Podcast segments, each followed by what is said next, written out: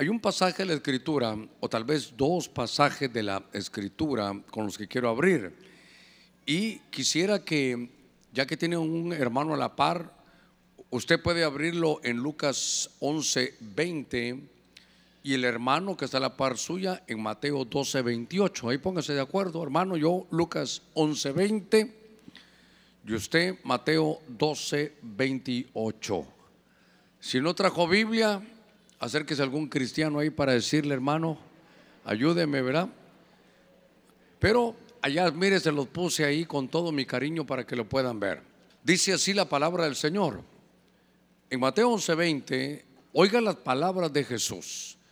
Pero si yo por el dedo de Dios echo fuera los demonios, entonces el reino de Dios ha llegado a vosotros. Ahora, Mateo 12, 28 dice, pero si yo expulso los demonios por el Espíritu de Dios, entonces el reino de Dios ha llegado a vosotros. Antes de hacer la oración, yo quiero que vea esos dos versos porque hablan de lo mismo, pero hay, hay un punto ahí que me llamó la atención. Palabras de Jesús y él dice, miren, estamos echando fuera demonios. En el verso de Mateo dice, los estoy echando por el Espíritu de Dios. Y en el verso de Lucas dice, estoy echando los demonios por el dedo de Dios. Lo que quiero decirle es, antes de que oremos, que lo que está viéndose allí es que el Espíritu de Dios está figurado en el dedo de Dios. Lo que vamos a hablar hoy es que como el Espíritu de Dios desarrolla muchas actividades y lo vamos a buscar en la escritura, pero por el dedo de Dios. Vamos a hacer una palabra de oración. Eh, le he rogado a los hermanos, a todos y cada uno, no lo tome como un costumbrismo. Mi Biblia dice, antes de todo, hacer ruegos, súplicas y peticiones, sin olvidar que luego acción de gracias porque sabemos que Dios lo va a hacer. Entonces ponga su petición. Yo sé que hay muchas peticiones aquí también, pero que esto no es un costumbrismo, esto no es eh, eh, así, sino que vamos a poner nuestras peticiones delante del Señor Padre. En el nombre de Cristo, delante de ti estamos. Señor, en mi mano tengo este peticionario de tu pueblo. Te pido que pongas tu mano, una mano que nos va a traer salud, que va a traer soluciones a los problemas. Mira cada uno, Señor, en medio de, angustia, de ansiedades, pon tu mano. Mira cada uno, Señor, que tal vez está sin trabajo, dota de una gracia especial laboral para tu pueblo. Mira aquellos que están pasando problemas, Señor, económicos, que, Señor, una unción de finanzas venga sobre ellos para que al orar sepamos que de tu mano viene. En el nombre de Cristo, Señor, sabemos que cuando oramos en unidad tú empiezas a desarrollar tu obra.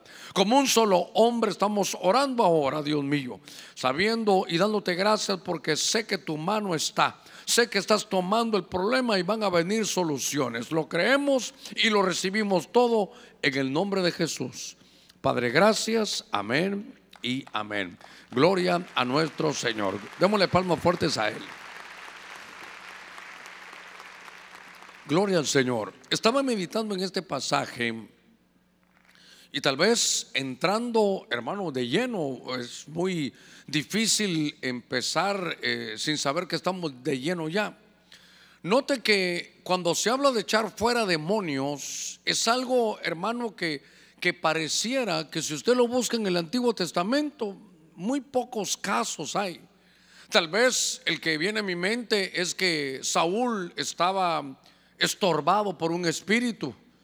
Y bien sabían ellos, porque estaba, hermano, oprimido, obsesionado.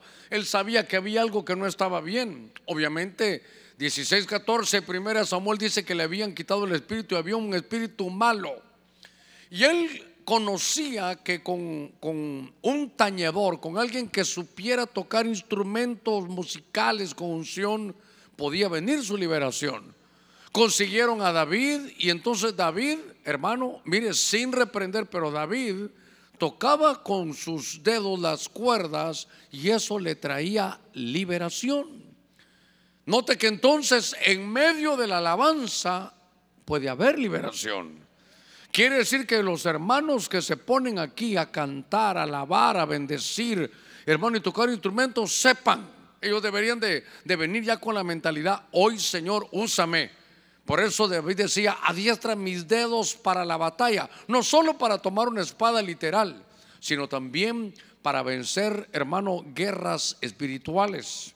Y entonces esos versos, si me los pudieran poner de nuevo ahí en la, en la, en la pantalla, note usted que cuando llega Jesús empiezan a haber liberaciones de demonios. Y entonces él dice, hermano, que eso es por el Espíritu de Dios. Él dice, ¿saben qué? Se están yendo demonios, es porque mi espíritu ya o el espíritu se está moviendo. Pero en el mismo pasaje, en otra oportunidad, dando la misma enseñanza, el Señor dice que es por el dedo de Dios. Y entonces yo quiero decirle, hermano, que ahora empezamos a notar que hay cosas en medio del pueblo de Dios, lo hemos trabajado estos últimos domingos, que puede haber que alguien se sienta oprimido. Que si, que si eso no lo soluciona, esa eh, ya no es una opresión, sino puede ser una obsesión. De tal manera que puede ir subiendo las gradas y si uno no pone alto a eso, es, una, es algo compulsivo ya.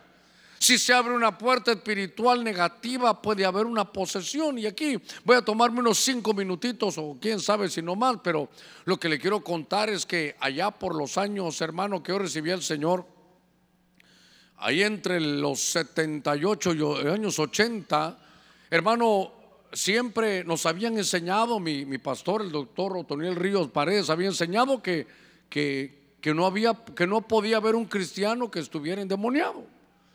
Y entonces, hermano, así lo entendimos, pero, pero algo pasó porque había uno de los hermanos, por favor, nadie se va a sentir aludido, nadie, se va a sentir aludido. No quiero que nadie sienta que, que es para él, aunque sí es para él. ¿Verdad? Yo no vengo a hablarle a nadie, sino a todos ustedes les vengo a hablar. Porque lo que sucedió es que, hermano, empezaron a ministrar a uno de los, de los más connotados de los hermanos, que su estilo, hermano, de profetizar, hoy en día es un profeta que por allá estará, lo respeto mucho, obviamente no voy a mencionar su nombre por ética, pero cuando lo ministraron a él, se supo, él lo contó, que, hermano, lo echaron fuera unos demonios. Y era el que profetizaba. Pero era el, el más famoso, era tremendo, un hermano y para predicar, un maestro muy bueno, pero hermano, como uno no sabe las cosas, pero al final él resultó que eh, lo, hermano, lo reprendieron ahí y se manifestaron los demonios. Entonces uno decía, si ese tuvo un demonio, Dios mío, yo tengo una legión. Porque uno decía, ¿y esto cómo va a ser? Hermano, fue un tiempo de unas liberaciones tremendas. Entonces, ¿sabe qué? Había un sótano allá en, la iglesia central. Y entonces uno llegaba y uno hacía su cita, porque por lo menos los que queríamos estar limpios decíamos, si aquel tuvo un demonio, ah, yo también voy a tener. Y entonces iban, ¿cómo te fue? Ay, fíjate que, que sí estuvo, estuvo tremendo. Pero contame, mejor no, me decían algunos hermanos. Otro me dijo, fíjate que yo tenía dos demonios, me dijo. Y eh, son amigos de uno. Entonces, hermano, uno hacía su línea y entonces yo también hice mi línea. Y fue porque esto es lo que usted quiere saber, cuántos me sacaron a mí. Y entonces, fíjese, hermano, que íbamos con los hermanos, ahí estaban mis hermanos también eh, en la biológicos. Es que iba a decir mis hermanos en la carne, iba a decir ellos son los carnales y yo el espiritual, pero no es así. Entonces fuimos, hermano, y, íbamos y aquel hermano, todos, fíjese que hacíamos, porque lo que queríamos es limpieza. Y entonces, hermano, salimos, ¿verdad? Y usted quiere saber, le voy a contar dos. Primero le voy a decepcionar, porque yo salí, salí así, mire, cansado, pastor, ¿cuántos le sacaron? No sabe qué, salía uno diciendo, a mí no, no, no salieron. Entonces quedaban dos cosas, o no habían o ahí se quedaron, hermano. Y entonces, porque eso fue una liberación, hermano, los jóvenes en aquel momento, como los más connotados, hermano, resultaron con algún demonio. Y entonces pasó porque nos dimos cuenta que habían liberaciones, hermano, y unas cosas tremendas que se estaban dando. Para ir avanzando en esto, pasaron los años, hermano, pasaron los años, porque usted quiere que le cuente algo, pero ahí más o menos le voy a contar. Y entonces ya pasó el tiempo, hermano, ya eso fue en los 79, 80 por ahí. Aquí está el, pastor Luis Choque, él seguramente pasó por ahí, él le contará cuánto le sacaron a él, no sé, ¿verdad? Pero no sé, tú estabas en esas jugadas, ¿verdad? Pero algún día lo vamos a, a escuchar. Lo que le quiero contar es que ya pasó eso, es para mí el año como 85, yo creo que 86 por ahí. Y entonces ya estoy yo en Ebenezer por alguna situación, ya estoy con el apóstol Sergio. Y entonces yo quería limpiar mi corazón, venía hermano de un tiempo donde estuve frío, caído, y yo quería levantarme, entonces dije yo guardo algunas cosas y voy a ir y voy a sacar todo. Es que le voy a decir algo, mientras uno no esconde nada, el enemigo no tiene de dónde agarrarse. Pero si uno esconde algo, la cosa, hermano, se complica. Lo que le quiero contar es que llegué yo y empecé, hermano, bueno, le, conté al hermano, mire hermano, yo hice esto, hice el otro, eso aquí, allá. Es más, en ese tiempo acababa de salir, me dio una enfermedad bien fea, hermano, fiebre tifoidea, hermano. Y yo ni sabía, hermano, yo en la noche hasta alucinaba, dije, me estoy volviendo loco. Total que, hermano, uno baja de peso, es una cosa terrible. Y entonces queda uno sensible, después de, de estar así, queda uno como quien dice, me voy a arreglar, porque esto ya, ya vi de cerca la calaca, dice uno, y no, y mejor voy. Entonces yo fui, hermano, pero lo que le quiero contar es que yo llegué, ya tenía, ya creo que mi hijo Germán ya había nacido, y lo que le quiero contar es que voy, hermano, y, hablo, sí, esto es, yo no quiero guardar nada y esto y el otro. Y entonces, hermano, voy a orar por usted, hermano Germán, amén. Me pongo en la silla, hermano, y me, me pongo en rodillas y le dije, Señor, yo solo quiero lo que es tuyo, lo que no quiero tuyo. yo creo que... y empiezo, hermano, yo dije, pero, pero si ya no fumo y esta tos. Y yo, hermano, el hermano orando por mí, yo... por cierto que estoy tosiendo de veras, cuidado. Y entonces, hermano, empiezo a toser, a toser, a toser. Y el hermano empieza, hermano, yo, yo pensando, pero si yo no fumo y está como todo de fumador. Y el hermano empieza a y reprendo todo espíritu negativo y empieza, hermano. Y yo va de toser y yo dije, eh, ah, bueno, si así se va a ir tosiendo, qué bueno, dije yo, ¿verdad? Y hermano, bueno, se acabó eso, una, eh, lloramos, tosí como que fuera tuberculoso, Dios reprenda al diablo, hermano, unas cuantas ligas y todo, me limpio y yo había, le conté que había estado con esa enfermedad que, me había acontecido. Y entonces quedé tan delicado del estómago, hermano, que un pedacito de pizza no podía porque mucha grasa eh, me destruía, hermano. Yo le he contado. Iba a ver a mis clientes, hermano, que estaba en una compañía vendiendo acero, y yo le he contado, algunos se recordarán, que agarraba mi Pepto Bismol, hermano, algo así, era un milanta, no recuerdo qué era, y antes de ir, un trago, guardaba y vamos para adentro. Porque era así tenía, estaba ahí muy, muy, muy delicado eso. Un pedacito de pizza y era terrible, hermano. Y entonces después de eso, hermano, que, oraron por mí, bueno, yo dije, seguro algo se fue. No a pensar que se me cruzó la cara así como que fuera loro y quedé así de lado, ¿verdad? Pero, pero yo sé que hubo una liberación, yo sé que hubo una liberación. Yo tenía que recomenzar mi vida. Y entonces, hermano, recuerdo que alguien me invitó a comer, no me di cuenta y comí, dije, Dios mío, comí grasa. No pasó nada. Al otro día dije, pues, una hamburguesita, unas matambritas ahí y no pasó nada. Al otro día ya me atreví, dije, voy a probar una pizza, un, pedazo nada más y nada. Hermano, esto se acabó. Quiere decir que había un daño, había un daño. Y entonces ahora Jesús empieza y cuando el Señor viene dice, ¿saben qué? Estoy echando fuera demonios, el reino de Dios se ha acercado. Y en uno dice, es por el Espíritu de Dios y en otra dice, es el dedo de Dios. Entonces cuando el dedo de Dios, el Espíritu de Dios empieza a moverse, lo primero que va a pasar es que van a haber liberaciones. Y entonces por eso, hermano, si, usted está ahí de repente en medio de la adoración y Usted entonces busca un hermano, hermano, ¿puede orar por mí? Eh, por favor, no va a pensar que en una liberación el demonio va a salir como que fuera en las películas, ¿verdad? Y me voy. No, no, no, no, no, no, no, no, no siempre funciona así. ¿Cómo quedaba libre Saúl en medio de la alabanza? Mire, puede ser con lágrimas, con lágrimas, cuando usted está y llega la bendición y usted derrama su alma, ahí hay una liberación. Ahora, eh, yo recuerdo que a mí se me manifestó tosiendo. Yo, hermano, ya no había fumado, iba de toser como esa tos del fumador.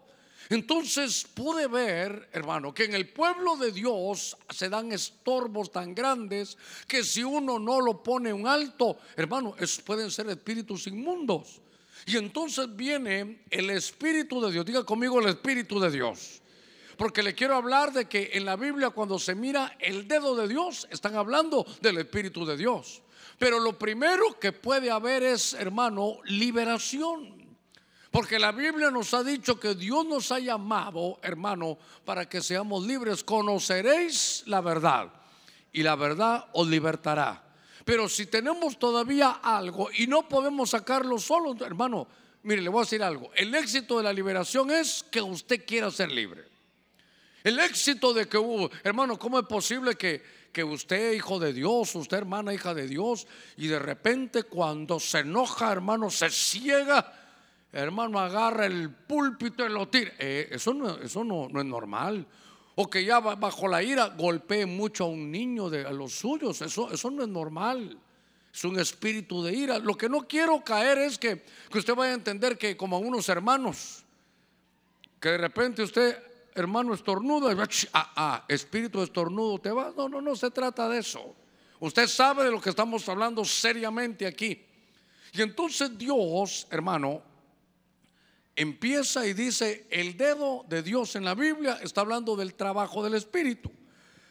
En el libro de Éxodo, en el capítulo 8, verso 19, está, hermano, en los días de Faraón, está Moisés, hermano, usado por Dios. Y en Éxodo 8, 19 dice, entonces los magos le dijeron a Faraón, este es el dedo de Dios. Fíjese, este es el dedo de Dios.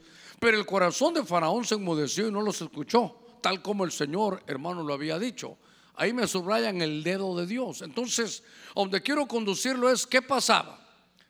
Hermano, que en Egipto se movían unas situaciones terribles. Los, eh, los, eh, el staff, hermano, de, de gobierno de Egipto de aquellos días era Faraón y sus hechiceros.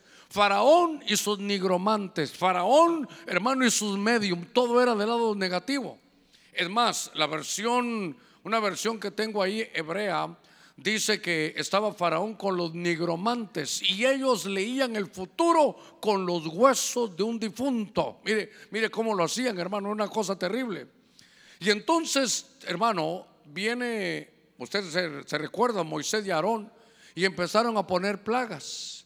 Y usted recordará que hubo un momento tan tremendo, hermano, que se movía eso, que Moisés y Aarón fueron a ver ahí al rey y le dijeron, mira, déjanos ir, es que Dios es poderoso. Se recuerda, agarraron la vara de madera, reino vegetal, y lo tiran al suelo. Al caer, hay una, no transformación, yo no soy médico ni científico, pero es como una transmutación porque de reino vegetal aquella estaca se convirtió aquella vara en un reino animal. Era una, una mutación ahí. Pero se recuerda usted que del otro lado, allá, Moisés y Aarón del lado de la luz. Y de este lado, ¿se recuerda quiénes eran? Janes y Jambres. De este lado, ah, están haciendo eso. Mira, Faraón, háganlo ustedes. Agarraron su vara, la tiraron y también se convirtió en serpiente, una transmutación. Claro, la Biblia dice que la serpiente, hermano de Moisés, se, devoró a la de los hechiceros. Lo que le quiero decir es que había poder también del otro lado. Había, había una confrontación de poderes. Cuando estoy leyendo este libro de Éxodo 8, dice que era la tercera plaga. Y entonces dijo Moisés, bueno, agarró su vara, hermano, y golpeó la tierra. Y cuando golpea la tierra, ¡rum! Hermano, de la tierra se crearon piojos y es una plaga terrible. Entonces dijo, háganlo ustedes. Y entonces dicen ellos, los magos, dicen, mira Faraón, la verdad, esto no es que esto, estos lo están haciendo así porque saben magia. Esto, esto no es de humanos. Esto es el dedo de Dios. Note usted que hay una confrontación de poderes. El enemigo tiene sus poderes, pero hermano, por favor algo, usted no le tiene que tener miedo al enemigo. Que nunca, hermano, le vaya a pasar por la mente que el enemigo puede más que usted. Porque recuerde que ese es el reino de tinieblas y nosotros somos el reino de luz. Y la luz erradica las tinieblas. Donde hay luz, hermano, no pueden vencer las tinieblas. He aquí os he dado autoridad para hollar serpientes y escorpiones. Y dice, y nada de esto te hará daño a ti. Tienes que estar seguro. Tienes que buscar ahí. Ahora, cuando estaba viendo esto, entonces seguimos en, en la introducción, Dios mío. Y llevo varios minutos, pero note usted, el dedo de Dios, aquí lo que se mira es que había una confrontación de poderes.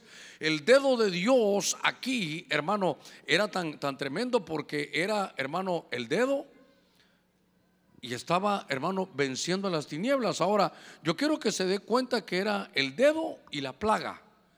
El dedo de Dios produciendo una plaga al enemigo. Usted tiene que saber, a ver, ¿cuántos hemos recibido a Cristo Jesús?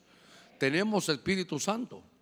Y el Espíritu Santo está tipificado, eh, dice, cuando veas el dedo, el dedo de Dios, ese dedo divino es el Espíritu Santo el que lo va a hacer. Entonces, yo quiero estar en esta línea con ustedes, hermano, y poner en su mentalidad el deseo, hermano, el trabajo, el dedicarnos, ¿sabe qué?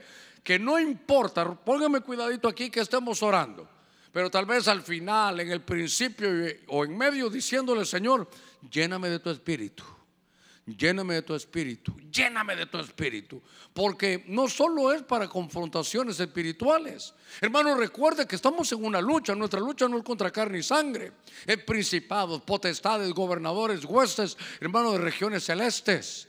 Y usted dirá, uy, usted vino por primera vez, qué terrible eso, sí, pero la Biblia nos dice que Cristo ya nos vio sentados a nosotros, ¿dónde? En regiones celestes. Así que está Cristo con nosotros en esas batallas, usted no está solo. Y le han dado el Espíritu Santo que es el dedo de Dios para erradicar toda tiniebla. A ver, démosle palmas fuertes a Él. Entonces, fíjense que el dedo de Dios tiene que ver con las plagas, el dedo de Dios tiene que ver con echar fuera demonios. Entonces, lo que necesitamos es llenarnos de su espíritu. Porque usted va a ver que lo que necesitamos al final es esa llenura para lo que vayamos a hacer. Entonces, después de esto, empecé a buscar en la Biblia el dedo, el dedo de Dios. Y quiero llevarlo al libro de Levítico capítulo 4, del verso 5 y verso 6. Génesis, Éxodo, Levítico es el tercer libro de la Biblia. Y entonces dice que va a llegar el sacerdote ungido y tomará la sangre del novillo, hermano, y la traerá a la tienda de reunión. A ver, cuando estoy viendo este pasaje, dice el verso 6, y el sacerdote mojará su dedo, otra vez el dedo, ¿en dónde? En la sangre y rociará de la sangre siete veces delante del Señor frente al velo del santuario. A ver si me voy a entender. Estas labores sacerdotales era porque habían llegado un pecador. Entonces ponían, hermano, pecador, todos llegaban, alguien ahí con pecado. Pero entonces el dedo de Dios, por favor, cuando usted me oiga toda la mañana, dedo de Dios, estoy hablando del Espíritu de Dios. Y entonces fíjese que el sacerdote llegaba, ponía la ofrenda y claro, era una ofrenda para que él, hermano, se limpiara de pecado. Pero el sacerdote usaba su dedo. Cuando digo dedo, ¿qué es? El Espíritu de Dios para que lo entendamos. Y entonces metía el dedo en la sangre y entonces empezaba a asperciar si usted recordará que había atrio. Y lo que está haciendo ese, él es que entró, hermano, del atrio, va a entrar al lugar santísimo y agarraba con su dedo la sangre, la sangre. ¿Qué estaba haciendo? Limpiando y purificando el tabernáculo. Después vemos, creo que en el verso 17 más adelante, atraviesa esa, esa cortina y sigue con su, metiendo su dedo en sangre en una jofaina así del sacrificio para poder entrar al lugar santísimo. Eso voy a hablar más adelante. Lo que quiero trasladarle es que entonces lo que se hacía ahí es que cuando venía un pecador, venía alguien, entonces fíjese que lo tenían que limpiar, querían purificarlo a él. Y entonces aquel hombre, hermano, que, que entraba con pecado, Entonces salía limpio, fíjese qué cosa. Y entonces él salía de alguna manera limpio y apartado para Dios. Diga conmigo consagrado. Consagrado, es apartado para Dios. Entonces yo quiero llevarlo a, una, a un punto muy importante aquí, ya que el dedo sacerdotal es el dedo del Espíritu de Dios. Lo que me están enseñando en el libro Levítico, tome nota, el libro Levítico es el libro sacerdotal. Una tarea sacerdotal, hermano, no se puede hacer sin el Espíritu de Dios. Por eso tenemos que estar llenos del Espíritu de Dios. Y entonces ahora entra el sacerdote, hermano, y empieza con la sangre. Purifica aquel, aquel hermano que había llegado en pecado y sale él apartado y consagrado para Dios. Me tengo que tener un momentito en esto. ¿Cuál es nuestra tarea, mi tarea ministerial y su tarea como iglesia? Llevar el mensaje. ¿Sabe qué? Es el misterio de la reconciliación. Dice Dios, yo voy a rogar a través de ustedes diciéndole a la gente, reconciliados con Dios. Entonces nuestra tarea es llevar el mensaje. Ahora, un punto importante. La tarea de quién es que alguien se consagre a Dios. No sé si usted vio alguna de las profecías. Tu éxito será si estás consagrado a mí. Hermano, hasta nos dieron el ejemplo como Sansón. Usted recordará que la fuerza de él estaba en su cabellera larga, pero la cabellera era un, era un voto de estar consagrado para Dios. Entonces, él decía, si yo no estoy consagrado, si yo no, si me cortan este cabello, si me cortan la consagración, voy a ser igual a cualquier mortal. Pero si guardo mi consagración, cuidado, tengo una fuerza que Dios me ha dado. Entonces, nuestra fuerza, ¿dónde está? En la consagración. Muy bien. Pero el punto para mí es, hermano, algo muy importante. Yo sé que esto le puede molestar, espero, espero que no, pero se lo voy a mostrar con la Biblia. Nuestra tarea humana es predicar la palabra, que la gente se convierta. Amén. Pero ¿quién se encarga de que Él se consagre? ¿Usted? ¿El pastor? ¿Las leyes de la iglesia o quién? El dedo de Dios. ¿Y el dedo de Dios quién es? El Espíritu de Dios. Diga conmigo el Espíritu de Dios. Por eso hay que decir, Señor, lléname, lléname y llénanos a todos. ¿Por qué? Porque si estamos llenos del Espíritu de Dios, entonces el mismo Espíritu que dice la Biblia, el Espíritu te va a convencer de pecado, de juicio y de justicia. Qué lindo que sea la tarea del Espíritu. Pero si nos ponemos a hacer nosotros la tarea del Espíritu, hermano, no se va a molestar. Caemos en un legalismo, ah, hermano. Usted está sentado a la par de un hermano o a la par de una persona que vino a la iglesia. Imagínense que de casualidad, no me alcanzan estos lentes, veo mejor, pero no tanto para eso, que se sentó a la par de, un, de un varón que tiene un arito aquí y uno en la nariz. Vaya, o si no, uno aquí en la boca. Y está ahí con usted sentado. Es más, ya hasta trajo Biblia. Ahí está con usted. Y usted lo mira, se lo voltea a ver y, ay, qué distinto el hermano. ¿Verdad? Pero no es su tarea decirle, hermano, le digo algo, quítese esos aritos de la, de la nariz. Quítese eso de la boca, hombre. ¿Cómo se le ocurre venir con un arito aquí a la iglesia? ¿Qué se cree usted que es? Esa no es tarea suya. Nuestra tarea es el que venga a decirle qué bueno que vino a oír la palabra Dios. Siéntese, oiga la palabra, llénese que Dios le hable. Ojalá que se goce aquí y que lo pueda desarrollar. Pero por eso le digo, sé que algunos se molestan, no se va a molestar. No estoy diciendo que uno cada uno venga como le da la gana, hermano. Es que hay un lugar para cada cosa y cada cosa en su lugar. ¿Cómo me miraría yo aquí, hermano, con mis chancletas, hermano, del maratón, unas bermudas y una mi camiseta aquí con lentes oscuros? Vamos a abrir la Biblia, hermanos. Usted va a decir, pastor, esto no es para que usted venga así. O sería lo mismo que usted en la playa, allá en tela, y yo de traje, en tela, hermano. Así en la playa, como soy el pastor. Usted va a decir, pastor, aquí está en la playa. Entonces, ¿quién es el encargado de que la gente se consagre? ¿Quién le va a consagrar a sus hijos? ¿Quién va a hacer que Reinalda ya no nos enseñe hasta la espalda? ¿Quién, quién lo va a hacer? El Espíritu Santo, cuando usted sienta ya, eh, tal vez va a salir y el Espíritu, diga conmigo el Espíritu, le va a decir, hija, así no está, así no está bien. Entonces yo por eso defiendo la hermano, la posición teológica de que lo que el Espíritu ha hecho no lo vamos a lograr nosotros. Entonces tampoco significa que como, como no lo ha logrado lo vamos a poner a ministrar. No, lo sabemos. Pero por favor, ¿quién se encarga de consagrar, de convencer de pecado? De convencer que eso no está bien, de convencer de que deje de beber, de convencer de que deje de hacer esto que se vi. Hermano, todo eso lo hace el Espíritu Santo. Por eso cuando yo veo aquí digo, qué tarea más tremenda, que el dedo de Dios tiraba la sangre ahí. Y mire, era sobre el tabernáculo, atrio, lugar santo, lugar santísimo, pero ahora usted es el tabernáculo de Dios. Atrio es el cuerpo, el lugar santo es el alma, el lugar santísimo es el espíritu. ¿Quién se encarga de eso? El Señor. Entonces, por eso estamos entendiendo esto mejor. Ahora, le he dicho a los hermanos últimamente, hasta ahorita, en pocos años, entendí por bien con paz cómo orar por un enemigo.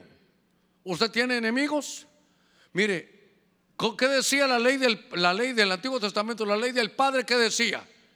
Ojo por ojo y diente por diente. ¿Sí o no? Pero viene Jesús en Mateo 5 y dice, mas yo os digo, ah, mas yo os digo, que ahora orad por vuestros enemigos y el que no entiende, ora, verá, Señor, llévatelo, Señor, que le caiga un rayo. No, no, no, no. Por ejemplo, si alguien a usted le debe dinero, en lugar de estarlo maldiciendo y decir, esto no es su tarea, o estarle diciendo, hijo del diablo, no, su tarea es orar por él, bendecirlo, Señor, bendigo la obra de sus manos. Ah, no tiene trabajo, dótalo de trabajo, Señor. Mira, pero sabes que Señor, aparte de todo, yo estoy reprendiendo a los espíritus que Él tiene encima, a Él no. A ver, démosle palmas fuertes a nuestro Señor. Por eso hay que entender la obra del Espíritu. Espíritu bendícelo. ¿Por qué? Porque si, si ya lo bendice y tiene trabajo, le va a pagar a usted. No, pastor, si es un sinvergüenza. Entonces ore para que el espíritu de codicia, avaricia o de aprovechamiento que tiene, cuando tenga, que el espíritu le diga, ah, bueno, le voy a pagar, este es cristiano y me hizo el favor. Por eso hay que saber manejar lo espiritual. Pero no se ponga usted que, hermano, le puedo decir algo, córtese ese pelo, hermano. Eso no es tarea suya.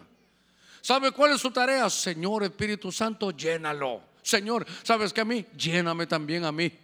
Porque entonces llenos nos vamos a consagrar. pero, pero es una tarea del Espíritu Santo. Por eso yo siempre he dicho, el, el Padre elige el Hijo salva y el Espíritu Santo, el dedo de Dios, santifica. Entonces cada vez que usted salga de su casa, tal vez un hijo o un cónyuge que todavía no está, Señor, llénalo de tu presencia. No que, ah, no, no vas a ir al culto. Hijo del diablo que eso sé. Hermano, yo cometí esos errores, no quiero contárselo de nuevo. Allá está Mónica y me está oyendo y por ahí estará mi hijo también oyéndome. Pero, ah, no vas a venir al culto. Ah, bueno, entonces no vamos a comer. No los invito, vámonos con otros, hasta con otros hermanos, pero con ustedes no. Qué error, qué, qué bruto, hermano. Y eso que tanto tiempo, hermano, leyendo la Biblia. ah, no venís al culto, pero sí querés ir a comer. Ah, qué bonito, ¿eh? Y era mi hijo. Y no le conté que después hasta averiguó dónde estaba yo. Y me llamaba y yo no le contestaba el teléfono. Mire qué padre más desgraciado, hermano. Perdóname, señora, yo ya les pedí perdón. Es más, los invito a almorzar hoy, pero, pero, pero, ¿sabe qué? Es que no es contra el humano. A ver, démosle palmas fuertes a nuestro Señor. Es tarea, hermano, del Espíritu. Es tarea del hermano. ¿Sabe qué? Sería muy difícil. Muy, y ¿sabe qué? Se hace en algunos lugares. Bueno, usted ya vive en un tiempo mejor. En los años que yo me convertí, hermano, ya por los 80 habían iglesias donde yo iba, aunque cuando yo llegué así era, hombres de un lugar y mujeres de otro lugar. Ustedes los hombres de este lado y las mujeres del otro lado. Hermanos, así se sentaban. Que usted con su esposo, no, usted entraba al culto y te veo más tarde, mi amor. Usted entraba con sus hijos, las niñas allá, los niños aquí. Una cosa terrible. Aquí no se entra con pantalones uno leía eso y decía, ¿y entonces que en calzoncillo voy a entrar? O, era para las mujeres prohibido. aquí se quitan los aritos, aquí no se maquilla, hermano, todo unas exigencias que ni Dios pone. Por eso, ¿sabe qué? Tenemos que volver a esta era del Espíritu. ¿Sabe qué? A la llenura del Espíritu que vengamos al culto, hermano, y no importa cómo venga, no que Señor, ¿sabes qué? Necesito tu llenura. Señor, yo necesito ingresar en esta en esta unción. Yo necesito tener tu espíritu que él me diga. Yo no quiero que la gente me esté señalando y diciendo, "No quiero hacer las cosas." Mire que mire esto. No quiero hacer las cosas para vivir como la gente quiere. Porque la gente lo quiere uno hasta vestir, hermano. Quítese ese bigote, quítese la barba, quítese, hermano, ese, traje, quiero más flojo, quiero acampanado. Dios mío, dan ganas, usted vístase como puede y déjeme vivir a mí como yo quiera. Por eso es tarea del Espíritu Santo. Nuestra tarea, lleva el Evangelio donde quiera. Y, y, luego diga, Espíritu Santo está en tus manos, tú lo consagras, tú lo vas a convencer de pecado, de juicio y de justicia. A ver, démosle palmas fuertes a nuestro Señor. Muy bien el dedo de Dios, el dedo y la sangre. En Mateo capítulo 7, verso 32, no le voy a hablar, hermano, del dedo y la plaga, no le voy a hablar del dedo y la sangre, no que algo muy curioso, del dedo de Dios. A ver, cuando digo el dedo, ¿qué es? El Espíritu Santo. Oiga esto, mire qué raro. Y la saliva. Ay, hermano Germán, oiga esto. Mateo 7:32. Y le trajeron a uno que era sordo y que hablaba con dificultad. Así es esta versión, como si no oía bien, no hablaba bien. Y le rogaron que pusiera la mano sobre él. Se lo trajeron a Jesús. Jesús, pon tu mano. Entonces Jesús tomándolo aparte de la multitud, a solas, mire qué, qué, qué, ética, qué, qué sabiduría, a solas, metió los dedos en los oídos. ¿Está leyendo conmigo? Y escupiendo, le tocó la lengua con la saliva. Y levantando los ojos al cielo, suspiró profundamente y le dijo, Efatá, esto es, ábrete. Voy a la carga. Verso 33 el dedo de Dios. El dedo divino estamos viendo, el dedo de Dios es, su espíritu. Entonces Jesús, tomando aparte de la multitud, lo llevó a solas, porque era, era algo raro. Sus dedos en los oídos, oiga, y escupiendo, le tocó la lengua con la saliva. Yo me imagino que el Señor escupió y con su saliva sacar la lengua, ¡pum!, le tocó. Entonces, eso me llamó la atención. Aquí hay muchos ángulos que aquí hay dos cosas que el Señor tocó con sus oídos o con sus dedos, que es el Espíritu de Dios. Tenía que llevarle solución a este hombre que era sordo y a este hombre que de alguna manera, hermano, no podía activar su, su, su habla. Durante muchos años estuve tratando de buscar eso, vi lo que significaba escupir en la Biblia, en el Antiguo Testamento. Hay un ángulo ahí también bueno, pero hoy quiero eh, aprovechar algo que, que acabo de vivir hace unos, qué sé yo, más de un año. Estando fuera del país, en Estados Unidos, un doctor, Néstor Alvarado, que es un pastor allá, hermano de Elimen en Maryland, ya lo hemos invitado aquí, a él, a su esposa, él es doctor y me dijo, Germán, fíjate que me hice una prueba de ADN. Ah, qué bonito, le dije. No te quisieras hacer una, ya te la hiciste. No, le dije. Bueno, entonces nos dio una para Elena y una para mí. No, él me mandó el kit, hermano. Y como yo no sabía, yo me imaginaba un, examen de ADN, pues dije yo, por lo menos ya que Elena es ahí enfermera, pues que me saque sangre, ¿verdad? Como la hija de Drácula, ¿verdad? Que saque ahí sangre. Pero cuando estoy leyendo las, las indicaciones, el examen de ADN no era con sangre. ¿Qué cree? Con saliva. Con saliva. Eh, como uno es puro de monte, yo como vengo del monte, hermano, ahí estaba para un tubito y todo para, y yo así, mire, va de, no hombre, había que hacer un poquitito y sacar así la saliva, y según yo era de escupir. Pero como yo vengo del monte, pero, pero del monte de Dios vengo, no va a pensar. Entonces, hermano, hicimos la prueba y todo, lo mandamos. Y ahí donde yo le cuento que ahí me salió mi porcentaje pequeño, que soy de la tribu de Ashkenazí, de los judíos. Así que tengo algo así de como de, de, de raro, así tengo algo como de, como de barmano. Bueno, ¿a dónde voy? Que el dedo en la saliva. Entonces lo que pude entender y quiero aplicar es que entonces lo que estaba haciendo Jesús era, por el dedo de Dios, el Espíritu de Dios, que estaba poniendo de su ADN en ese hombre.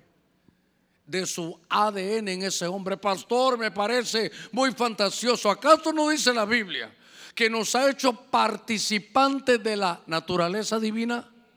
¿Acaso no Él es nuestro hermano mayor, el primogénito entre muchos hermanos que somos usted y yo? Y dice que no se avergüenza llamarnos hermanos. ¿Acaso no estamos, hermano, el Espíritu Santo, el dedo de Dios, nos están tallando, hermano, a la imagen de Cristo? El Espíritu lo está haciendo, nos están clonando. Entonces, lo que pude ver aquí, el dedo de Dios, lo que hace el Espíritu de Dios, ¿sabe qué es? Dotarnos del ADN divino. Y entonces, ¿sabe qué es lo lindo de esto? Que entonces aquí ya no hay, aquí ya no vamos a hablar de cultura catracha, de cultura chapina, de cultura gringa, ni de cultura judía. Aquí nos están enviando, hermano, el ADN del cielo. ¿Sabe qué es aquí?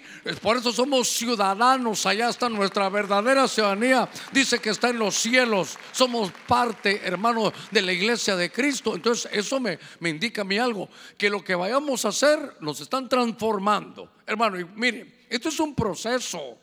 Esto no es de la noche a la mañana. Esto es un cambio de, hermano, de años, de años, de años. No importa qué tan tercos seamos, esto es un cambio, hermano, de años. Dios trabajando conmigo y lleva al Señor 44 años de estarme, hermano, componiendo. Esto es un trabajo de años, 44 años de que Dios está trabajando ahí. Así que si en su empresa le dicen ahí y dice que es cristiana esta, ¿cuánto tiempo lleva? Cinco años. Uy, cinco. Defiéndase conmigo. Ah, dígale usted, y yo tengo un pastor que todavía lo están tallando, ya lleva 44 en esto. No sé, en algún comentario leí que cuando a Jacob lo llaman y pelea con el ángel tenía 80 ya. Quiere decir, hermano, que este es un trabajo para toda la vida. Pero ¿qué, ¿cuál es la administración del Espíritu? Aquí hay, trasladándonos su ADN, saliva es ADN, y también trabajando nuestros oídos. Hermano, la fe viene por el oír y el oír el rema, la palabra de Dios. Pero cuando Jesús vino decía, tienen oídos pero no oyen. No se recuerda, hermano, que en el Apocalipsis dice, el que tenga oídos para oír, y, un momentito, ¿y para qué más va a tener los oídos? El que tenga oídos para oír, que oiga lo que qué, lo que el Espíritu, lo que el dedo de Dios dice a las iglesias. Entonces, ¿sabe qué? Dios tiene que trabajar nuestros oídos. Voy a ser un poquitito osado con algo que, escuché, porque sabe que hermano, Dios nos está hablando y a pesar de que nos esté hablando, uno no capta. Dice, dice el Señor, tienen ojos y no ven, tienen oídos y no oyen. Se recuerda que hay un salmo, hermano, en la, en la, en la Biblia hay un salmo ahí, creo que es el 115, y dice, hay algunos, y empieza a hablar que, que confían en los ídolos. Y dice, los ídolos tienen boca pero no hablan, tienen ojos pero no ven. Tienen pies y no caminan, tienen hermanos brazos y, no los mueven. Empieza a hablar ahí. Y sabe que dice, igual que ellos son los que confían en los ídolos. Ah, entonces cuando uno tiene un ídolo, puede, eh, hermano, tener oído y no oír. Puede, hermano, tener ojos y no ver. Lo tienen todo escrito, hermano, y a pesar de todo, no, no, no lo, lo leen y no lo entienden. Pero el punto para mí es, el dedo de Dios estaba en el, oído, destapando los oídos, porque hermano, a veces somos tan duros. Es más, sin ver a nadie, le puedo decir algo. Aquí hay gente a la que Dios ha estado llamando para que vaya y, le sirva. Pero oyen el mensaje. Hasta oyeron que hasta subí la voz, pero, pero sabe que no lo captan. Es más, puede haber gente que Dios la esté llamando aquí entre ustedes, hermano, que Dios la esté llamando para servirle en el ministerio, en el ministerio. Lo están llamando ya de pastor y ahí está como que nada, porque los oídos están tapados. Ahí me, con todo lo que hay ahora, ¿verdad? De lo que mandan ahí en los celulares. Y, entonces ahora hay otros hisopos.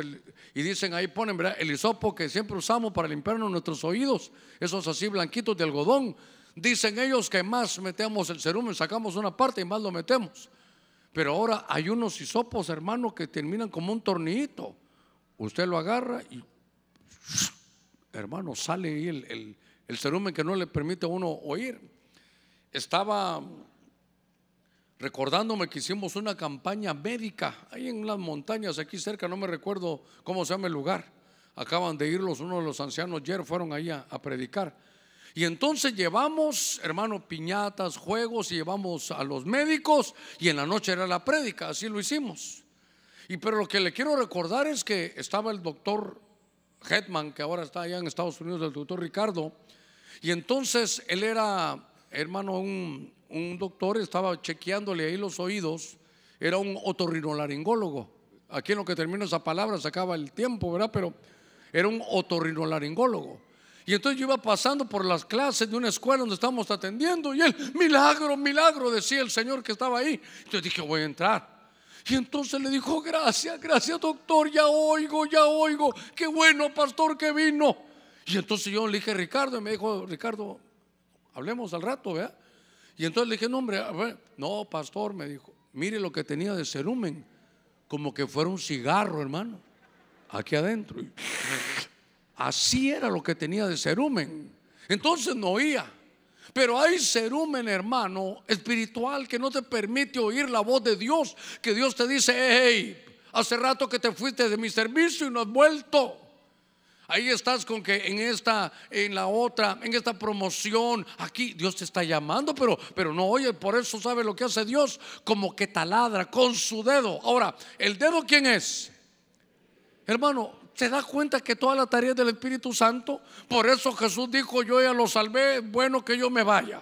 Ahora el que viene es el otro, el consolador, el Espíritu Santo. Él te va, hermano, Él te va a convencer de pecado, de juicio, de justicia.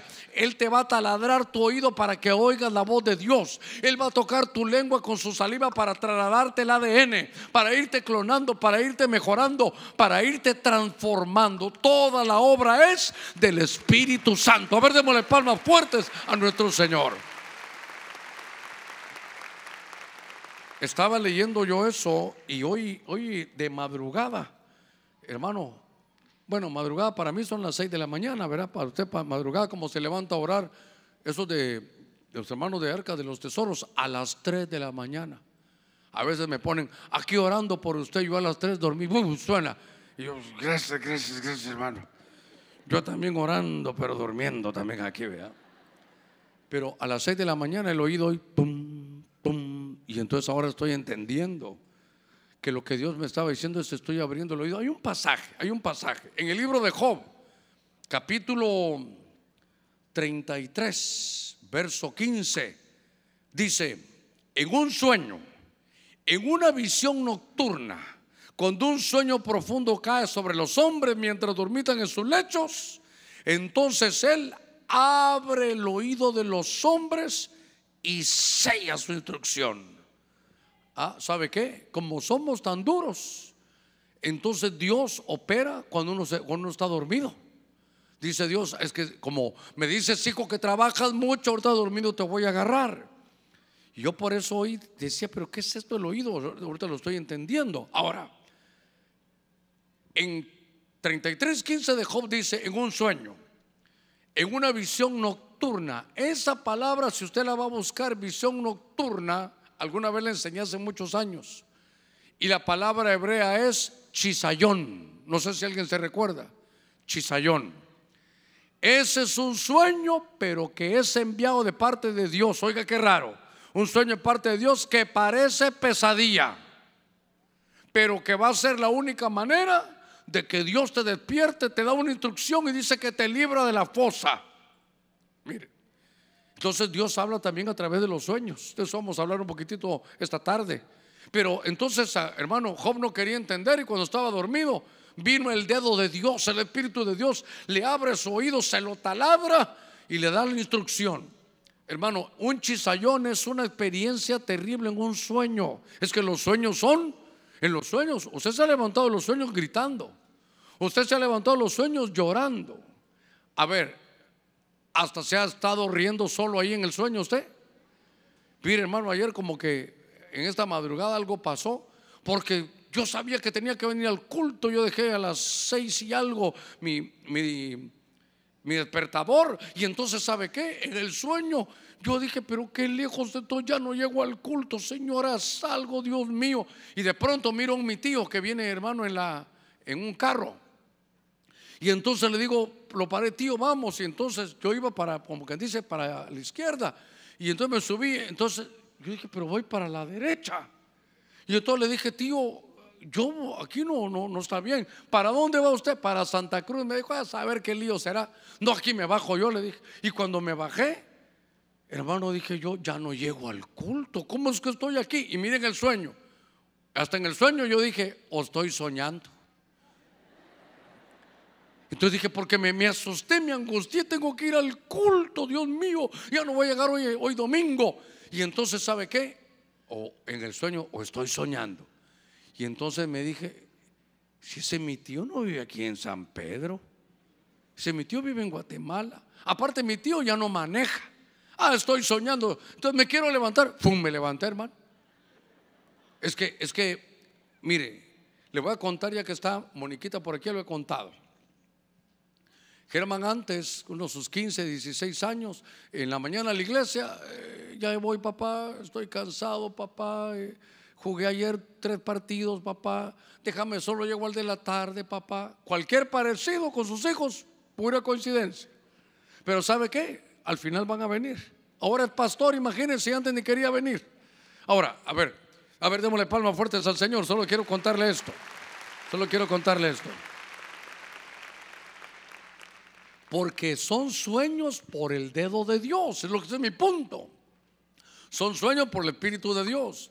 Entonces Germán me contó que estaba él, hermano, en el sueño, y entonces le dijo, ah, bueno, así te quería encontrar, le dijo alguien, y,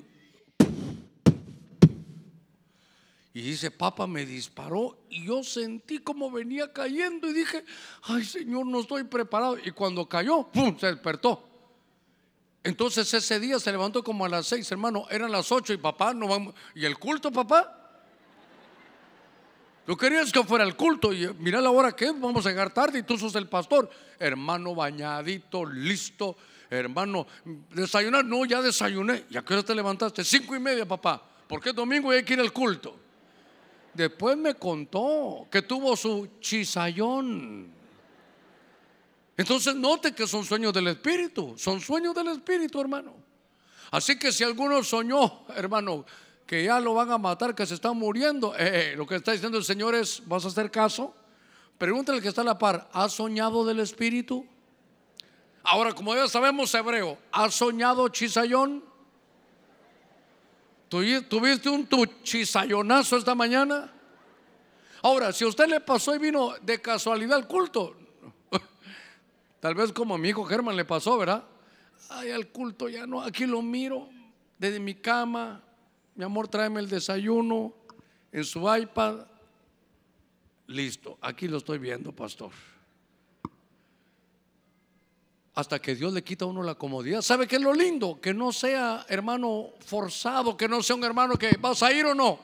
Cuando yo estaba, hermano, no estuve tibio, cuando estuve frío, llegaban mis amigos de la iglesia a buscarme. Germán, ¿vas a ir a la iglesia no? Si no vas, Germán, esto se te va a poner peor, Germán. Solo amenazarme llevaban, hermano, llegaban.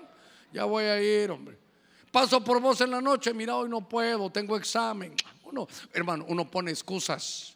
Pero cuando el dedo de Dios, el Espíritu de Dios te despierta, ya no hay quien te detenga. Si nadie te trae, tú tomas un bus. Si no llamas a alguien, porque tú tienes que venir y buscar, porque es trabajo, hermano, del Espíritu. Por eso, ¿sabe qué? Estamos, hermano, hermano, no, no, no podemos seguir igual adelante. Tenemos que decirle, Espíritu Santo, lléname. Porque cuando el Espíritu Santo lo hace, hermano, es diferente. Mire, varones, digamos amén los varones. Usted que le salía ese pelo que hasta así se hacía, parecía ese argentino del 78, vos sabés. Hasta cuando corría, hermano, que el pelo de un lado para otro. Iba en moto y el pelo, hermano. Y entonces vino el Evangelio. Entonces, ¿saben qué? Ya se convirtió. Dejen que el Espíritu le hable. Porque, hermano, en mi tiempo se me corta ese pelo. El que me llevó a mí al Evangelio me dijo, Germán, se corta ese pelo. Pero por qué? Usted porque ya es viejo, le dije yo. Entonces, ¿sabe qué me dijo? Mire, aquí en la Biblia, al hombre le es honroso el cabello corto. Cuando yo lo vi, bueno, Señor, pero no muy convencido. Vamos, yo lo llevo. Ay, dije yo. Fui, pero a la fuerza. Fui a la fuerza. Pero yo le he contado que tenía una mi cadenita de una virgencita de oro aquí, hermano. Yo le he contado, ¿se recuerda? Iba, iba a predicar, hermano, a los parques con la cadenita ahí. Hasta que el Espíritu me dijo, tú hablas de mí, que no hay que hacer imagen y semejanza y andas con eso. ¿Qué hago, Señor? La voy a vender porque era una de mi abuelita era de oro.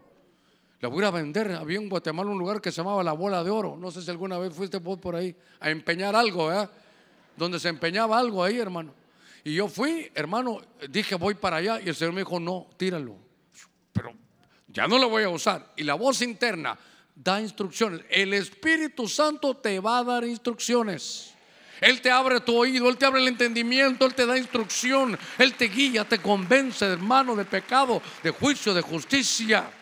Y entonces, ¿sabe qué? A este sordomudo, por alguna manera decirlo así, entonces Dios, por el dedo de Dios, su dedo taladra, es un dedo que taladra tu oído. Cuando nuestro oído está libre, la fe viene por el oír. Hermano, uno dice, pero ¿cómo no creí yo antes? Tenías tapados los oídos. Dios te está llamando al ministerio y tú te tapas los oídos. Dios te está hablando que vayas a servirle y tú te tapas los oídos. Dios te está dando instrucciones, pero ¿sabes qué? Esta misma mañana decirle, Señor, destapa mis oídos. A ver, hermano, ahí donde está sentadito, una oración, pero de fe creyendo ahí su mano en el oído, Padre, en el nombre de Cristo, destapa mis oídos para oír y obedecer tu palabra. Espíritu Santo, taladra tú mi oído. No quiero dedo humano. No quiero, Señor, que sea la fuerza. Quiero que tu espíritu taladre mi oído, me dé la instrucción de lo que tú quieres, Señor, hacer conmigo. Lo creo y lo recibo en el nombre de Cristo. Amén. Y amén. A ver, démosle palmas fuertes ahí a nuestro Señor. Gloria a Dios. Ay, hermano, ni, pude avanzar mucho. Pero Juan capítulo 8, verso 6. Juan capítulo 8, verso 6. El dedo de Dios. Vaya a investigar donde aparezca el dedo ahí, haciendo una obra maravillosa, es el dedo del Espíritu. Fíjese que dice la escritura, Juan 8, 6, decían esto probándole para tener de qué acusarle. Pero Jesús se inclinó y con el dedo, ¿qué hacía? Escribía. Ah, el dedo es un lápiz. Yo le puse aquí un cincel. Es un cincel que escribe, pero es un lápiz. El dedo escribía en la, hermano, Jesús con su dedo escribía en tierra. Verso 7.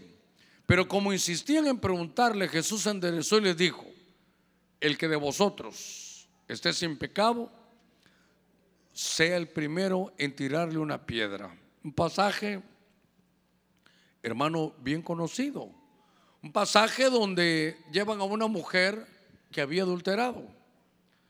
La Biblia dice que si alguna mujer, si, encontraban a alguien en el hecho del adulterio, la podían llevar y apedrearla. Siempre decimos eso, siempre, porque uno sabe qué dice. Ok, ahí está la mujer. Ah, la tomaron en el hecho del adulterio, sí. ¿Y el hermano y el varón y el chavo? ¿Dónde está? Ah, solo a ella la llevaron. Sin embargo, todos los dedos humanos, dedos humanos señalándola. Y de pronto Jesús se pone al frente y empieza a escribir en tierra. Como no se dice que escribía, hay muchos ángulos muy hermosos. Pero yo siempre he pensado, por favor, esto no es doctrina, es un pensamiento en voz alta. Que Jesús empezó, dice que de jóvenes y viejos ahí listos para apedrear a la adúltera, hermano. Y entonces empezó a escribir el Señor. Uno no sabe qué escribió. Uno de los ángulos que yo tengo de los muchos que hay es que el Señor escribía, sabía que detrás de él estaba Sopameno Jiménez, entonces escribía, Sopameno Jiménez, ¿qué hiciste tú? Eh, este año en el mes de mayo, el día 13 por la tarde a las 4 de la tarde. Y cuando Sopameno vio que ya le caía a él, entonces hizo como que sonaba el celular. ¿Aló? Sí, sí, claro. Ah, y se fue. Entonces empezó el Señor a escribir lo de cada uno y creo que así se fueron todos. De pronto Jesús, fíjese, usando el dedo, el dedo de Dios, el dedo que es, mire la tarea del Espíritu Santo, es muy importante, mire la tarea del Espíritu Santo. Entonces Jesús le dice, mujer, levanta tus ojos ahí, sí, ¿hay alguien que te esté condenando? No, Señor, ya se fueron todos. Y se le quedó viendo a él, ni yo, oiga, qué lindo, ni yo, mire mi dedo, ni yo tampoco te condeno.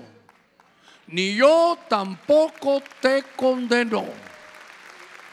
Ni yo tampoco te condeno. El dedo de Dios, ¿qué es? El Espíritu de Dios no vino para condenar a nadie. Cuando tengas tu pensamiento de que no sirves, de que te vas a ir al infierno, que eres un hipócrita, puede ser cualquier espíritu, menos el Espíritu de Dios. No se va a confundir. Por favor, no se vaya a confundir. Jesús dice ahí que Él no vino para condenar a nadie, sino para que el mundo sea salvo por Él. Ahora, como estamos conociendo las tareas del Espíritu Santo, entonces el dedo de Dios no condena. El Espíritu Santo redarguye. Claro que te va a redarguir. Cuando hagas algo malo te va a redarguir, pero no te va a condenar. ¿Cuál es la diferencia? Que imagínese, hermano, que, que esto fuera una bebida alcohólica, si usted quiere, está sola y aquel, nadie me ve. Y el Espíritu Santo está adentro. Y te dice adentro, eso está malo, eso no se debe de hacer. Y entonces tú te vas y te vas a tu casa y te sientes inquieto. El Espíritu Santo te está redarguyendo. Dice, eso no se hace. Eso que contestaste no era. Esto que fuiste a contar se convirtió en chisme. Hermano, es el Espíritu Santo porque vive adentro de ti. Te conoce y me conoce. Sabe lo que lees, sabe lo que oyes, sabe lo que miras, sabe todo lo que hacemos. Te va a redarguir, pero nunca te va a condenar. Si cuando es que hay una voz que me dice que me, que me mate, yo creo que Dios, Dios no, no, no te va a decir eso. Hay una voz que dice que no venga al culto porque yo soy muy malo. No te condenes porque esa no es la voz del Espíritu Santo. El dedo de Dios no condena. El dedo de Dios va a mostrar su misericordia. El Espíritu Santo, hermano, te va a guiar a toda verdad, toda justicia. Y hermano, es el que te conduce al arrepentimiento. El que nos hace arrepentirnos es el Espíritu Santo. Pero por favor, hay mucha gente que se condena. No, yo no sirvo. ¿Yo para qué vine? Y le digo algo. ¿Alguna vez usted se ha condenado, hermano Germán? Yo creo que sí. Hermano, llevaba, hay que sacar la cuenta, unos hace 14 años. Yo me recuerdo por qué. Porque el Señor le dije, Señor, ya no aguanto, yo voy a tirar la toalla. ¿Sabe, hermano? ¿Sabe qué problemas, hermano, tiene, tenía yo? Y le dije, Señor, ya no, ya no más, Señor, ya no más. Porque voy por aquí, que malo. Voy para allá, que otro. Voy por lo que hago, hermano, me llueve en esto, me llueve el otro. Y, a veces quiero, por ejemplo, ya, aprendí ahora, hermano. Espero no hablar de mal, pero ya uno ya chucho apaleado. Porque yo predicaba algo y en lugar de, otros evangélicos decir, bueno, hay que revisarlo, hereje, hijo del diablo, ¿qué, se cree que aquí, que allá? Dios santo, hermano. Peor hace unos 20, 25 años hablar de, extraterrestres. Uf, que me alegro de verlo usted, hermanita. Se convirtió, qué lindo. Y cuénteme qué iglesia va a benecer. Ay, le dijo, mire a dónde va. Donde ese pastor que se cree marciano y que se cree extraterrestre. Y ahí habían tirado. Ahora yo le digo, bueno, un extraterrestre, ángeles, arcángeles, querubines y serafines. Eh, eh, que hay naves que se mueven, no, que es cierto. Mire todo lo que sacan ahora, ya, hermano, ya no se puede borrar eso. Pero lo que le estoy tratando de decir es que algo tenía una presión encima. Y le dije, Señor, hasta aquí, voy a tirar la toalla. Y recuerdo lo que le, por menos seguramente me sentía condenado, que no podía, qué sé yo. Ya no aguanto yo más la gente, porque hermano, no, ahí alguien me escribió y yo le, también se disculpó conmigo, yo también, porque yo nunca digo el nombre, pero ya se imagina, pastor, soñé que usted se va al infierno. Ay, digo yo. Hombre, gracias por animarme. ¿Cuántos tenemos a Cristo Jesús? La obra de Cristo es tan perfecta que Él bajó a las partes más bajas de la tierra. Él fue reducido por el fuego a las cenizas para que usted ya no vaya al infierno. Así que si alguna voz le dice a usted algo, diga, no, no, yo, el Señor no me va a condenar, Él me va a salvar. Hermano, es más, ya nos salvó. Si usted está inscrito en el libro de la vida de antes de la fundación del mundo. Ahora, yo quería tirar la toalla. Y entonces el Espíritu habló a mi corazón y me dijo, Germán, llevo 30 años trabajándote. ¿Sabe? Perdone cómo lo entendí yo, tal vez muy soberbio. ¿A qué hora voy a empezar a trabajar con otro? Entonces le digo algo, el Espíritu Santo, el dedo de Dios no te condena. El dedo, hermano, el dedo de Dios, por mucho que hayas fallado, te va a decir, hermano, que es misericordioso, que corras, hermano, a pedir perdón, que hay restauración, que hay reivindicación, que Él te va a levantar, que siete veces cae el justo y aún de la séptima se levantará. Él no te condena, hermano, Él da misericordia. Ay, Dios mío, mire, tendría muchas cosas más que decirle, pero voy a dejarlo hasta ahí. Yo lo que quería es que viera lo que el Espíritu Santo hace. Y hermano, que suben los hermanos de alabanza. Y le voy a decir algo. En todas nuestras oraciones, póngame cuidado que esto para mí es muy importante, en nuestros cultos, pero sobre todo en su devoción personal. Cada vez que vaya a orar, no importa si ora por los alimentos, por lo que sea. Al final, si quiere de postdata, Espíritu Santo, lléname. Lléname de tu espíritu.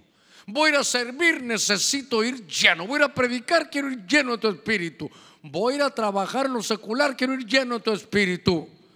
Señor, hay problemas en la casa, quiero la llenura de tu espíritu.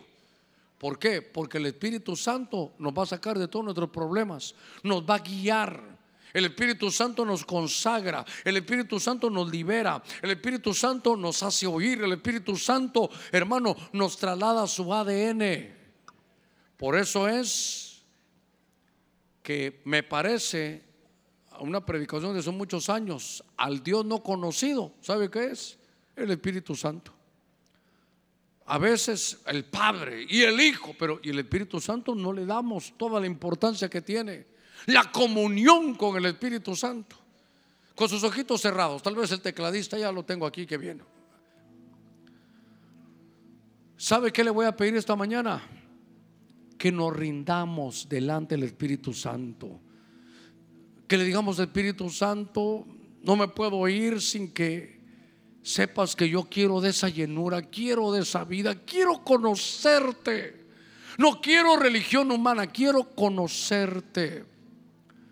Le voy a rogar que estamos todos sentaditos solo si urge que salir, pero si no, yo le ruego que se queden unos segunditos para que puedan ser ministrados.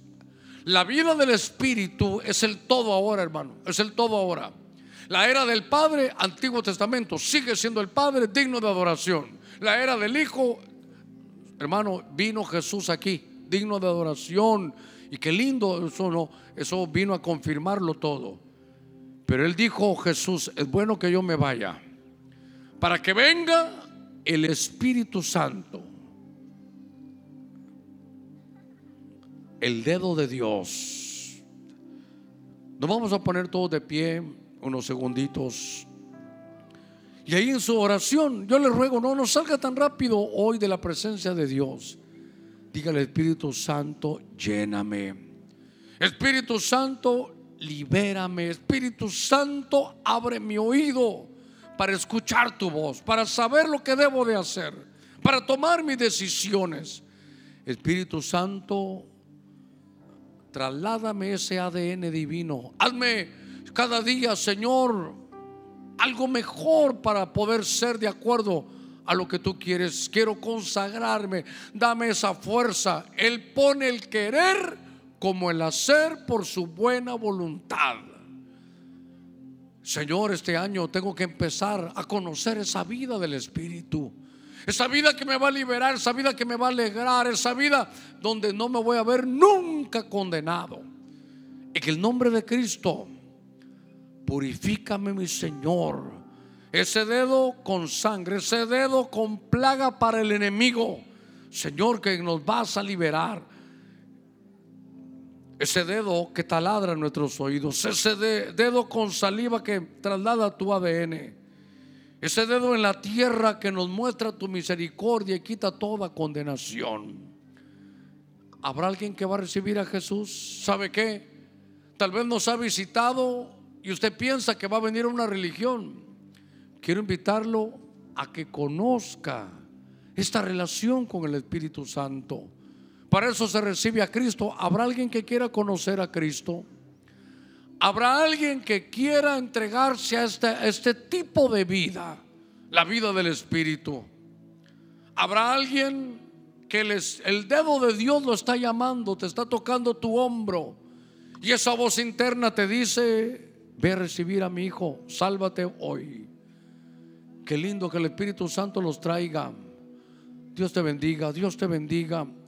Si alguien también se quiere reconciliar, venga rápidamente, venga rápidamente. Mire, voy a hacer las invitaciones. Si alguien quiere recibir a Jesús, le ruego que venga. Con arrepentimiento genuino, hacer su confesión de fe. Si hay alguien que se quiere reconciliar, que se sentía condenado, le ruego que, que venga rápidamente. Oiga esta invitación.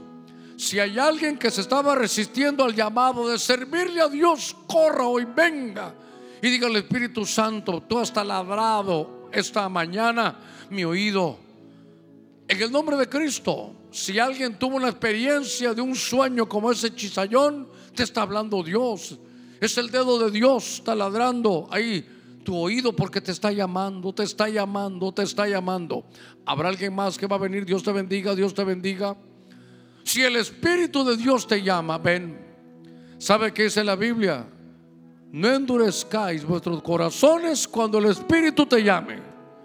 No endurezcas tu corazón. Dile, Señor, aquí estoy. ¿Sabe? Faraón endureció su corazón y sabía que el dedo de Dios se estaba moviendo.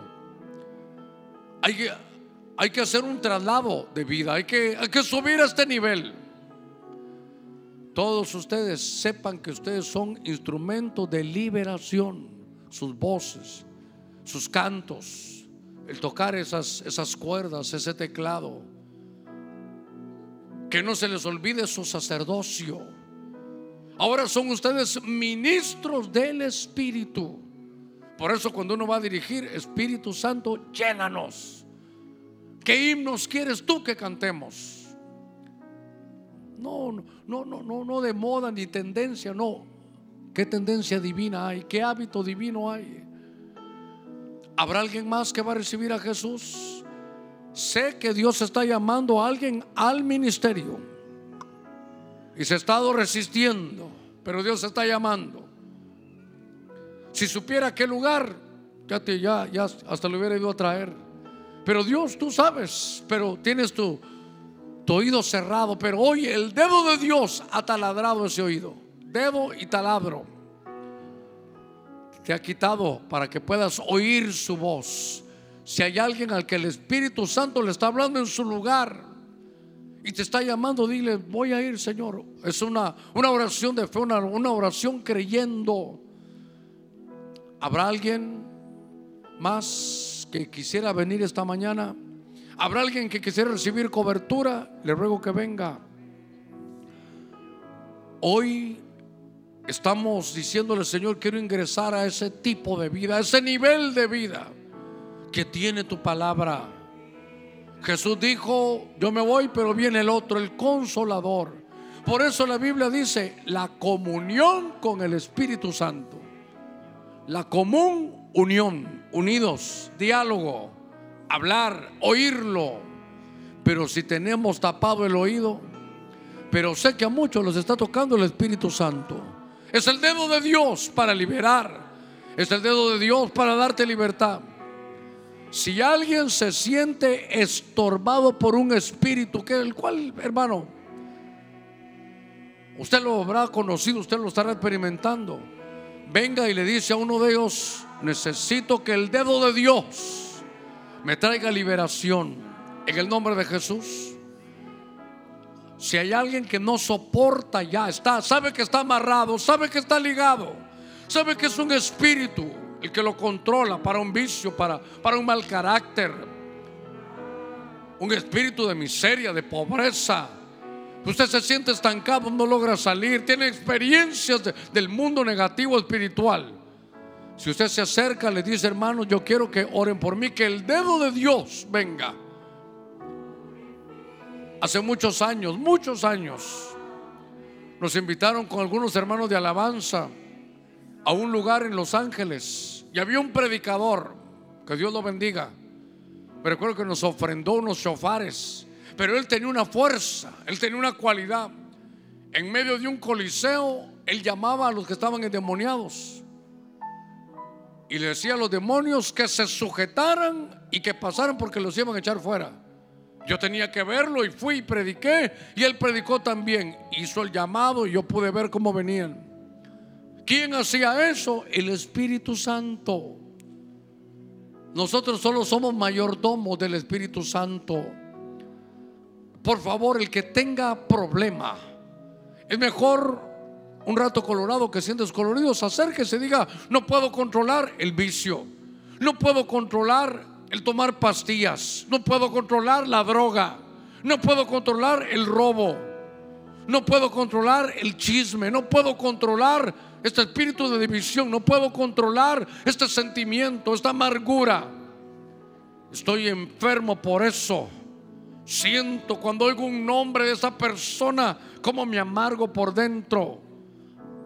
Hoy Dios, por su dedo, el dedo de Dios, el Espíritu de Dios va a traer libertad, te va a liberar de eso. Cantemos ese, cantemos un himno. Y si usted percibe que debe venirle hoy no, unos minutos para que venga.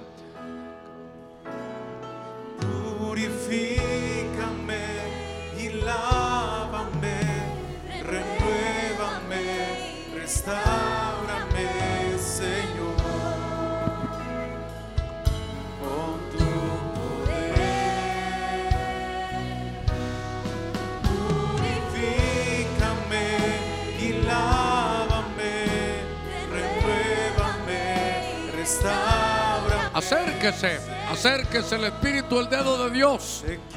Lo siente ahí que lo está tocando. Le dice, ven, ven, ven, ven, ven. Purifícame. En el nombre de Cristo. Llénanos. Llénanos, llénanos, llénanos. Espíritu Santo, llénanos, llénanos, llénanos, llénanos. Queremos conocerte en el nombre de Cristo. Y lávame, renuévame, restaurame. En el nombre de Jesús. Te quiero conocer. Purifícame, purifícame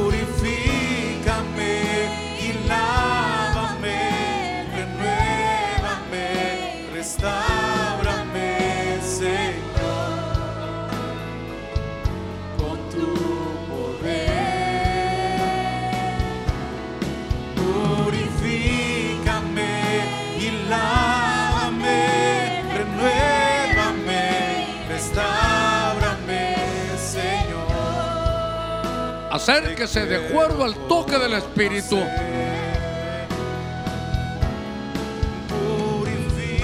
Espíritu Santo, muévete en medio de todos nosotros.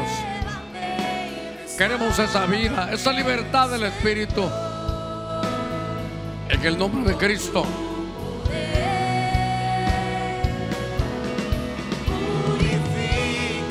Hay algo que te está destruyendo. Acércate hoy. Restaurame, Señor. Te quiero conocer. Todo el pueblo del Señor extienda su mano aquí al frente.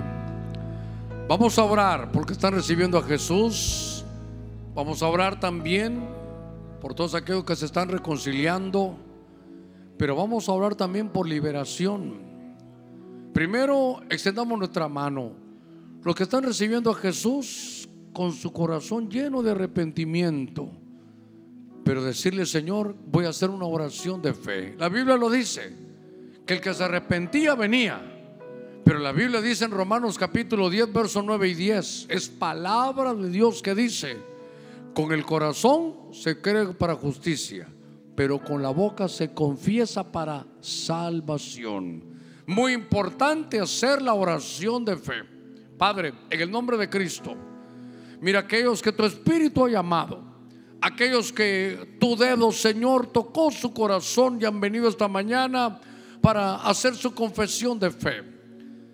Señor, te pedimos que hagas el milagro del nuevo nacimiento. Usted que está aquí al frente recibiendo a Jesús, dígale Jesús, perdona mis pecados. He sentido ese deseo de venir a entregar mi corazón. Sé que va a ser difícil, pero he escuchado que esto no es una religión, sino una relación. Te entrego mi corazón, te entrego mi vida. Limpia mis pecados. Tíralos al fondo de la mar, como decía una profecía, y no te acuerdes más de ellos. Te entrego mi corazón. Quiero comenzar de nuevo. Señor, quiero borrón y cuenta nueva. Te entrego mi vida. Tú sabrás cómo me llevarás en este camino. Hoy entendido que es por tu Espíritu Santo que me vas a guiar. Espíritu Santo, toma control de mi vida. Guíame en este camino. Libérame purifícame, sosténme. Señor, gracias en el nombre de Cristo. Aquellos que se van a reconciliar hoy y están volviendo a su servicio, al deseo de búsqueda, a esa comunión, diga al Espíritu Santo, tú sabes que yo ya sé, yo ya conozco, yo ya entregué mi corazón a Jesús, pero hoy vuelvo, Señor, porque tu dedo ha taladrado mi oído. Tu espíritu ha taladrado mi oído. Me ha quitado todo aquello que me impedía oír tu voz de nuevo. Señor, vuelvo a tu servicio, vuelvo a mi privilegio. Vuelvo, Señor, porque has hablado a mi corazón. Y sé que alguien vino hoy le ruego que después me contacte para, para hablar, porque está siendo fiel al llamado que Dios tiene para el ministerio. Dios te está llamando para el ministerio. Dios te está llamando. Este es un obrero, es alguien de la escuela de, pastores en el nombre de Cristo. Padre, gracias porque tú eres un Dios bueno. Padre, gracias porque los has traído. Ahora vamos a orar por liberación. Si los hermanos de televisión me pusieran los dos textos del inicio dice que los espíritus malos, los demonios que, quieren destruir tu vida, ya se, están, ya se están mostrando, ya se está evidenciando. ¿Sabe qué?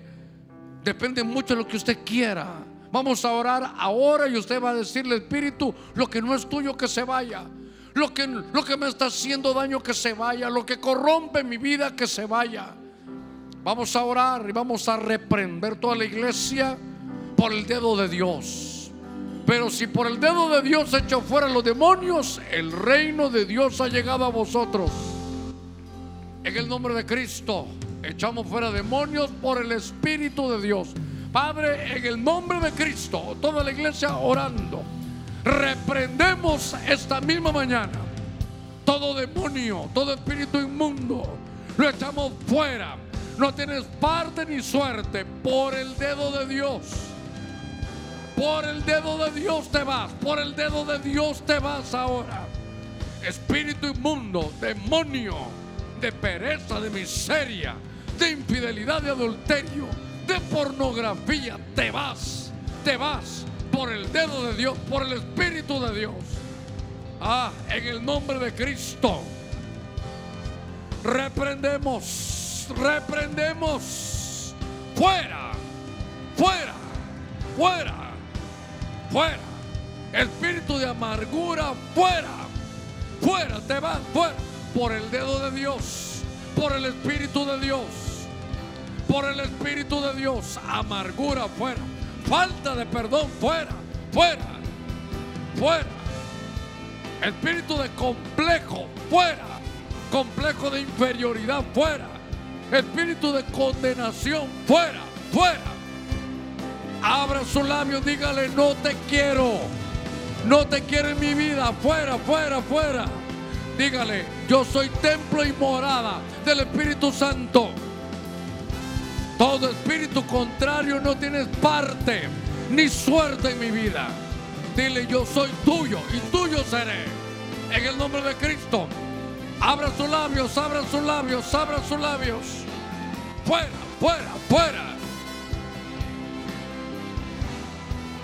Adulterio te vas. Adulterio te vas. Infidelidad te vas. Fuera, fuera. Por el dedo de Dios, por el dedo de Dios. Por el dedo de Dios. Por el dedo de Dios. Amargura. Te vas. Todo demonio que está oyendo la palabra, deja libre a tu pueblo ahora, ahora, ahora. Fuera, fuera. Y cámara va te que pronto. Fuera. Usted que está siendo ministrado, dígale, no te quiero. No te quiero en mi vida. Fuera, fuera, fuera. Te reprendo. Fuera, fuera. Yo soy templo y morada del Espíritu Santo. El dedo de Dios. El dedo de Dios. Fuera, fuera. Hay liberaciones, hay liberaciones. Dios está liberando por el dedo de Dios, por el dedo de Dios, por el dedo de Dios, por el dedo de Dios. Se libre, se libre ahora. Fuera. Y la cámara masto. Dedo de Dios, dedo de Dios, dedo de Dios, dedo de Dios. Sanidad, sanidad, liberación, oración son